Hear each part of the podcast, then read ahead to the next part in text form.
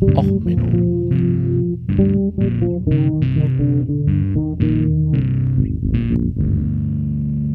Der inkompetente Podcast über Dinge aus Militär, Technik und Computer, die so richtig in die Hose gingen. Ja, hallo, herzlich willkommen zu dieser Folge Och Menno. Ja, äh, Kriegstagebuch Ukraine. Ein Jahr plus. Ja, ähm, ich habe mal wieder, wie immer, in meiner genialen Vorbereitung für diesen Podcast natürlich nicht das einjährige äh, Jubiläum des Einmarschs der Russen auf dem Schirm gehabt. Ah, ich habe schon auf dem Schirm gehabt, aber ich habe nicht extra eine Folge dafür vorproduziert und äh, habe mit mir auch ehrlich gesagt debattiert, ob ich jetzt hier so eine Folge mache. Aber irgendwie ja, irgendwie muss man doch drüber reden. Ähm, für mich hat dieser Krieg halt auch einiges verändert. Ähm, für viele von euch natürlich auch. Äh, wir haben einen aktiven Krieg in Europa, also Natürlich haben wir diese ganzen Konflikte immer in den äh, unabhängigen Staaten, Region Bergkarabasch und was weiß ich da alles, diese ganzen Ex-Sowjet-Regionen. Ähm, wir haben natürlich äh, den, äh, ich meine, je nachdem, ob man die Türkei mit zu Europa zählt oder nicht, äh, haben wir natürlich auch noch Syrien, äh, die Probleme da. Wir haben äh, Zypern, die Probleme, aber irgendwie so richtig, so richtig für uns alle, glaube ich, war das nicht so auf dem Schirm. Und ähm, ja, ich bin immer auch sehr dankbar, dass äh, ich hier in dem Podcast so eine Möglichkeit habe, darüber zu reden. Ähm, ich wüsste ehrlich gesagt nicht, was ich machen würde, wenn ich nicht drüber reden könnte. Ich bin auch sehr dankbar, dass so viele von euch zuhören. Also danke an dich, dass du dir meinen Geschwafel anhörst. Ähm, ich werde hier keine Timeline heute machen, sondern ich, ich nähe, plaudere einfach mal aus dem Nähkästchen, was mir das hier bedeutet.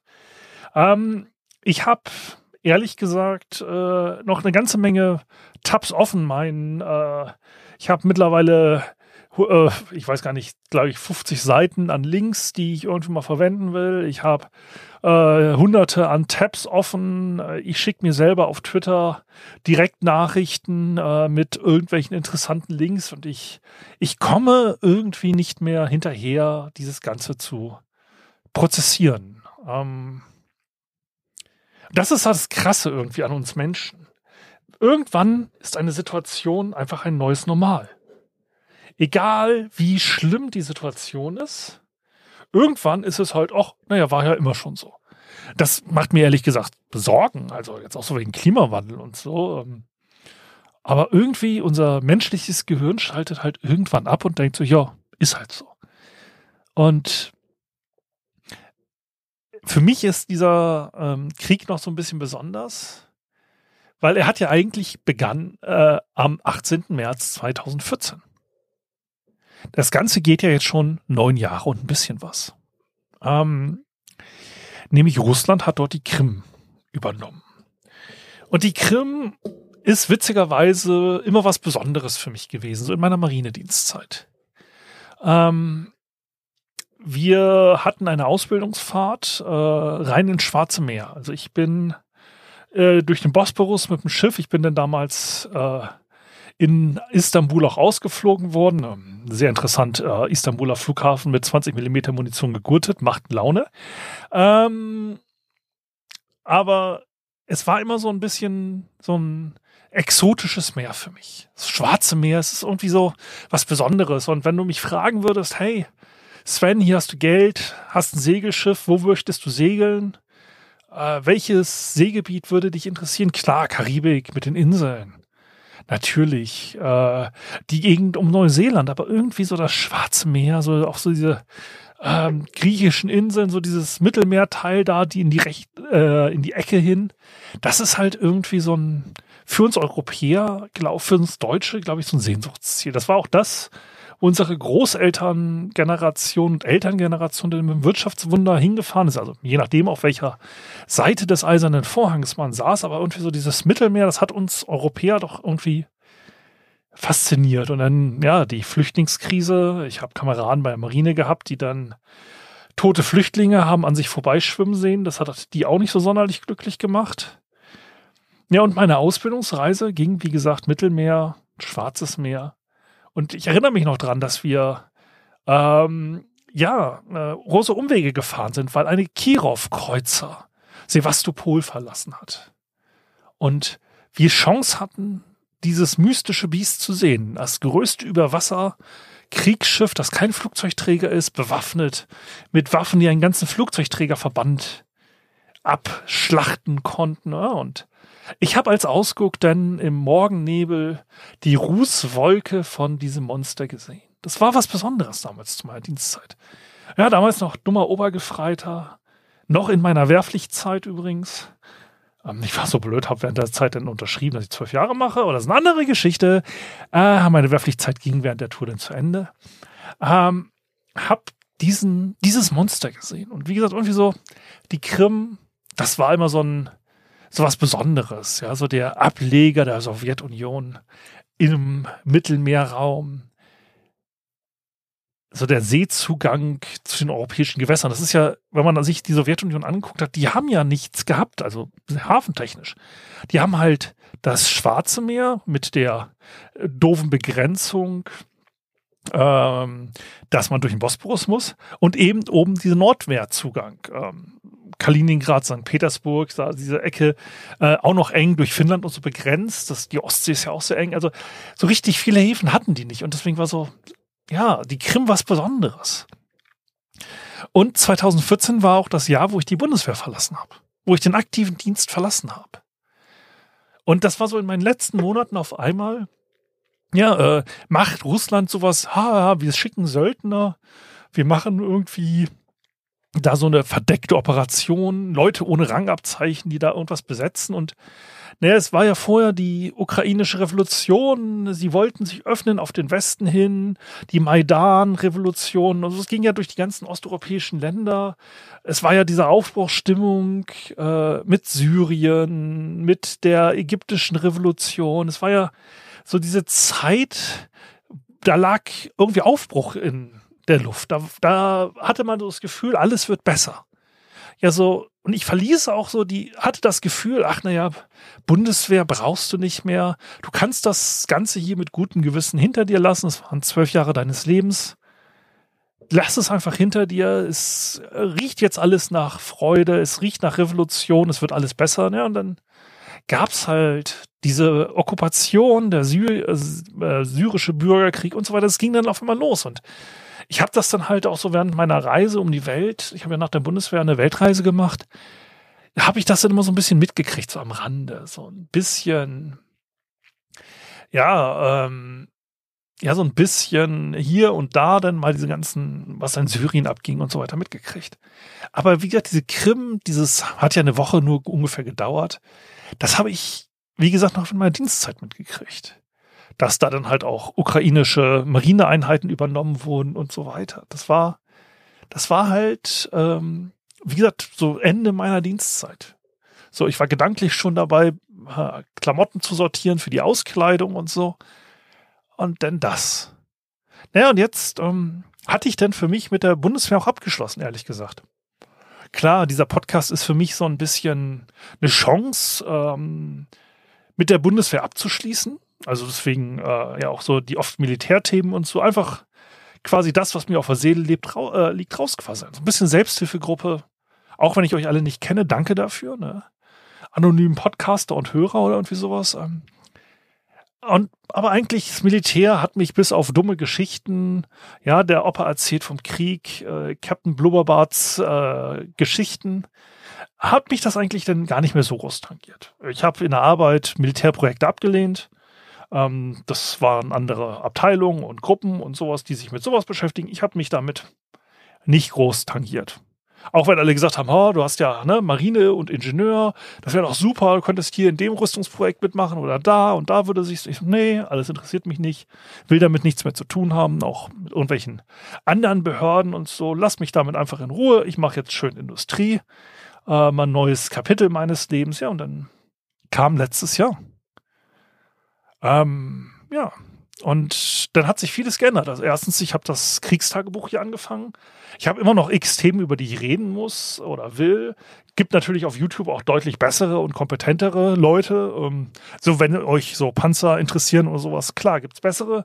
Ich werde trotzdem noch mal meine inkompetente Folge über Pon äh, Panzer machen.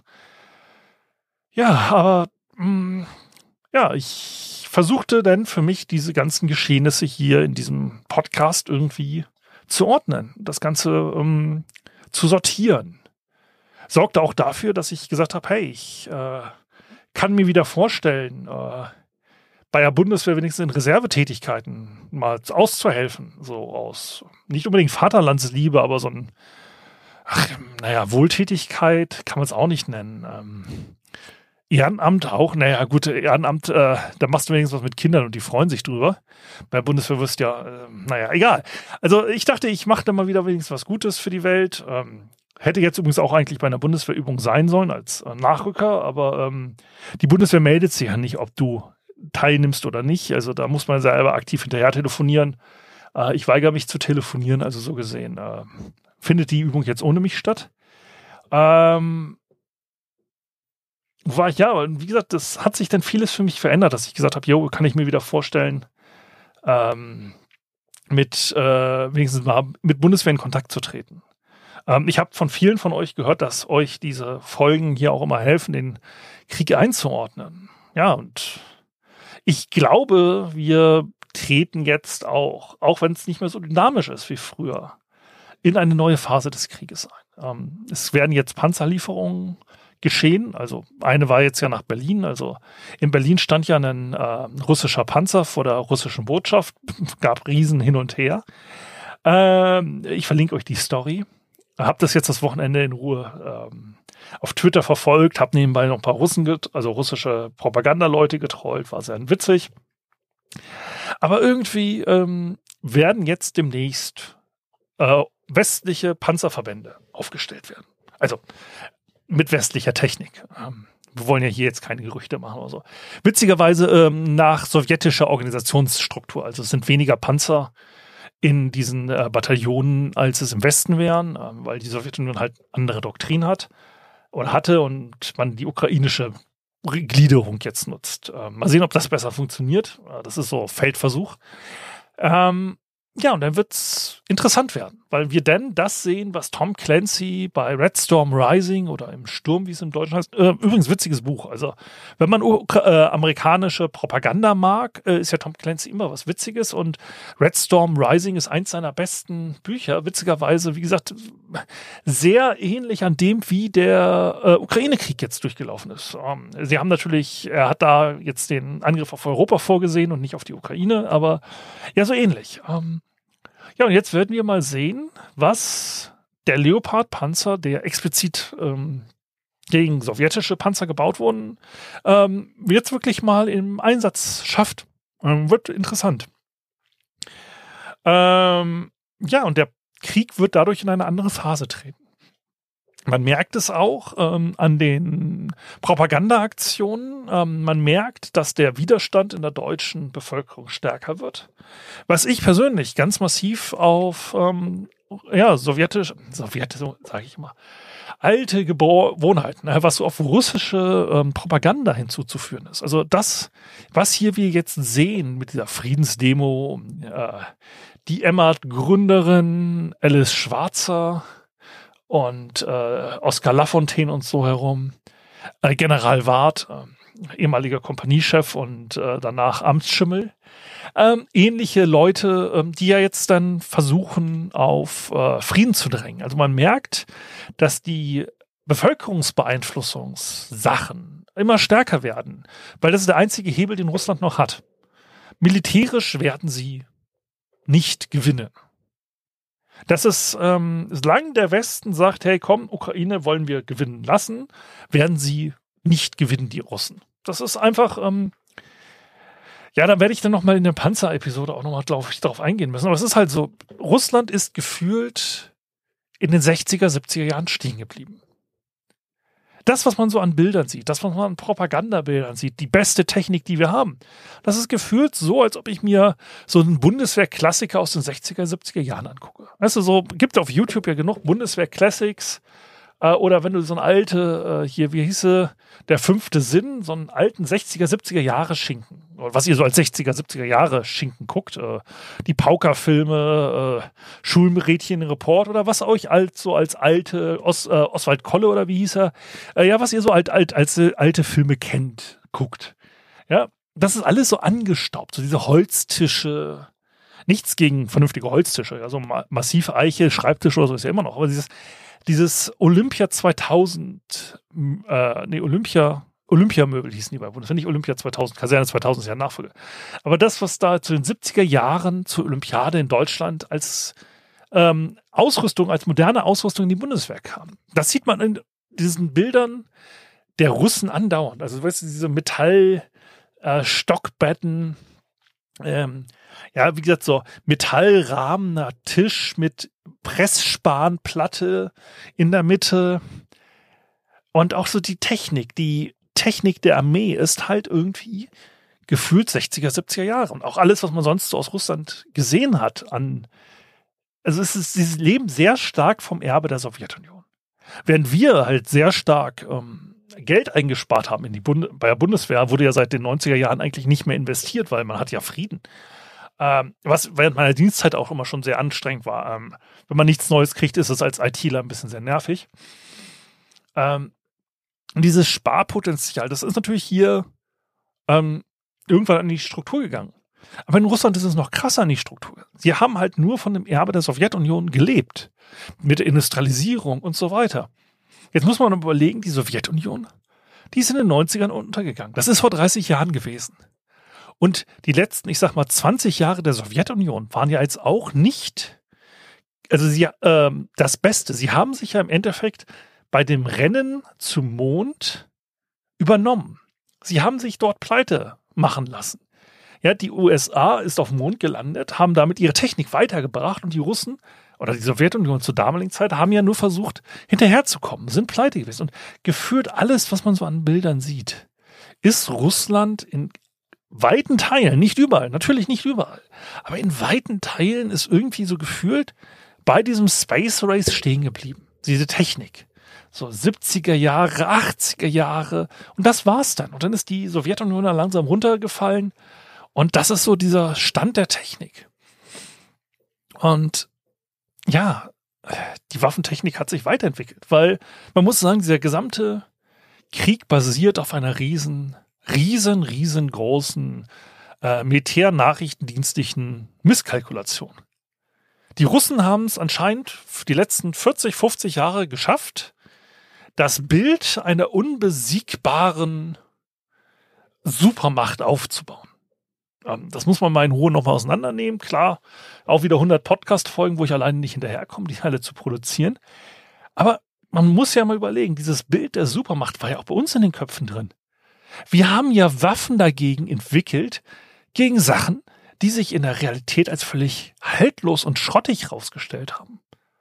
Wir haben ja, was jetzt hier die Riesendiskussion war, oh, Streumunition liefern. Hm, Streumunition und so ist übrigens nur im Einsatz in äh, anderen Ländern verboten. Also der Kriegseinsatz. Da Russland streng genommen den Krieg gar nicht erklärt hat, ist das Kriegsvölkerrecht übrigens ähm, so freiwillig. Ne? Ähm, und streng genommen, wenn die Ukraine, die können eigentlich alles einsetzen, was sie wollen. Die müssen einfach nur Gebiete der Ukraine als Truppenübungsplatz oder Waffen ähm, aus, Testgelände ausweisen übrigens und dann können die da feuern, was sie wollen. Das ist ja ihr eigenes Territorium. Ne? Du kannst in deinem bis zu gewissen Graden natürlich in deinem äh, äh Garten machen, was du willst. So, ne? Ähm, klar gibt es dann so Bann von Atomwaffen und so, aber ähm, diese Streumunition, die wir entwickelt haben, also wir, die NATO, gegen diese Panzerkeile, die früher geplant durch mein Heimatdorf gefahren werden, weil ich wohne in der Weser Gap, wie man so schön sagt, äh, Fulda und Weser Gap, wo dann halt die ähm, äh, quasi Panzerverbände hätten durchstoßen sollen. Ja, durch die norddeutsche Tiefebene dann kommt. Ähm, ja, mein äh, Heimatdorf, also wo ich geboren wurde, wäre platt gewesen im äh, hypothetischen Angriffsfall. Ja, ähm, dagegen hat man ja diese Waffen entwickelt, diese Streubomben, also so quasi Kanister, die man dann aus der Luft abwirft, die sich aufteilen und dann jeder eine kleine Anti-Panzermine oder was hier, diese Munition für die Panzerhaubitze, wo dann halt äh, kleine Fallschirme rausfliegen und dann da drei Geschosse dran sind. In einem Gesch äh, Geschoss sind dann so drei kleine Submunitionen, die dann von sich aus Panzer suchen und von oben den Panzer vernichten. Ähm, all dieser ganze Hightech-Fu, der halt in den Arsenalen lag, der entwickelt wurde, nie verwendet wurde, der wird jetzt ähm, rausgeholt. Und das ähm, ist dann halt ein wenig doof, wenn man sich jahrelang die Gegner überschätzt hat.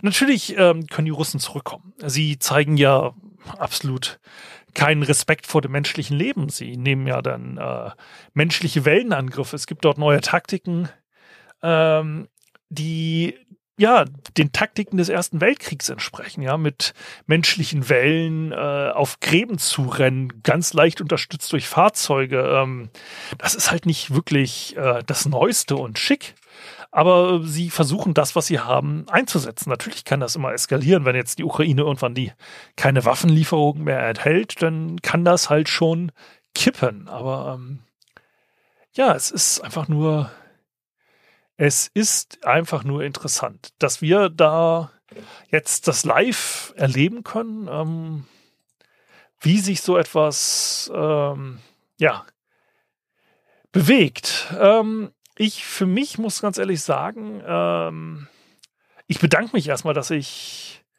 äh, durch ähm, euch quasi eine Chance habe, überhaupt das Ganze zu äh, verarbeiten. Ja, also nur dadurch, dass ich jetzt hier darüber rede, was gerade los will, ist, ähm, hilft es mir auch überhaupt diesen Krieg um, für mich zu ähm, naja, so ein bisschen zu verarbeiten. Man muss es ja ganz ehrlich sagen. Also, ähm, ich bin damit ein wenig überfordert gewesen mit dieser ganzen Geschichte. Und so muss ich sagen, hilft es mir natürlich, das Ganze auch ein bisschen zu formulieren. Ich hoffe, euch hilft es mir dabei zuzuhören. Und ja, jetzt 20 Minuten drüber gequasselt äh, und eigentlich nichts produziert. Aber ich wollte einfach mal diese Chance nutzen, ähm, meine Dankbarkeit auch dir, dem Hörer oder der Hörerin, ähm, auszudrücken. Also dafür, dass ihr mir jetzt immer das Ohr leiht, jede Woche. Ähm, durch den Krieg, so tragisch es sich anhört, ist meine Zuhörerschaft auch gewachsen.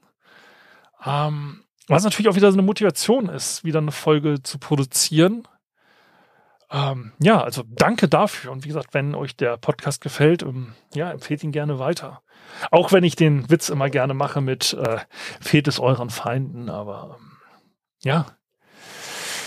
Das war ein schwieriges Jahr. Ähm, emotional, menschlich, doomscrollend. Ähm, ja, hoffen wir mal, dass es für die Ukraine einfach gut ausgeht.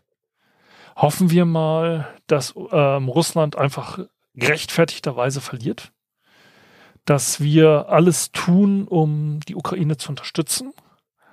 Und ja, dass dann das Leiden ein Ende hat. Ja, anderes bleibt mir nicht zu sagen. Und ähm, ja, dann das nächste Mal hoffentlich wieder mit etwas Witzigerem. Äh, aber hin und wieder muss auch auf diesem Blödsinnskanal mal ein bisschen die Ernsthaftigkeit anziehen. Also, bleibt gesund. Alles Gute. Ciao, ciao. euer Sven.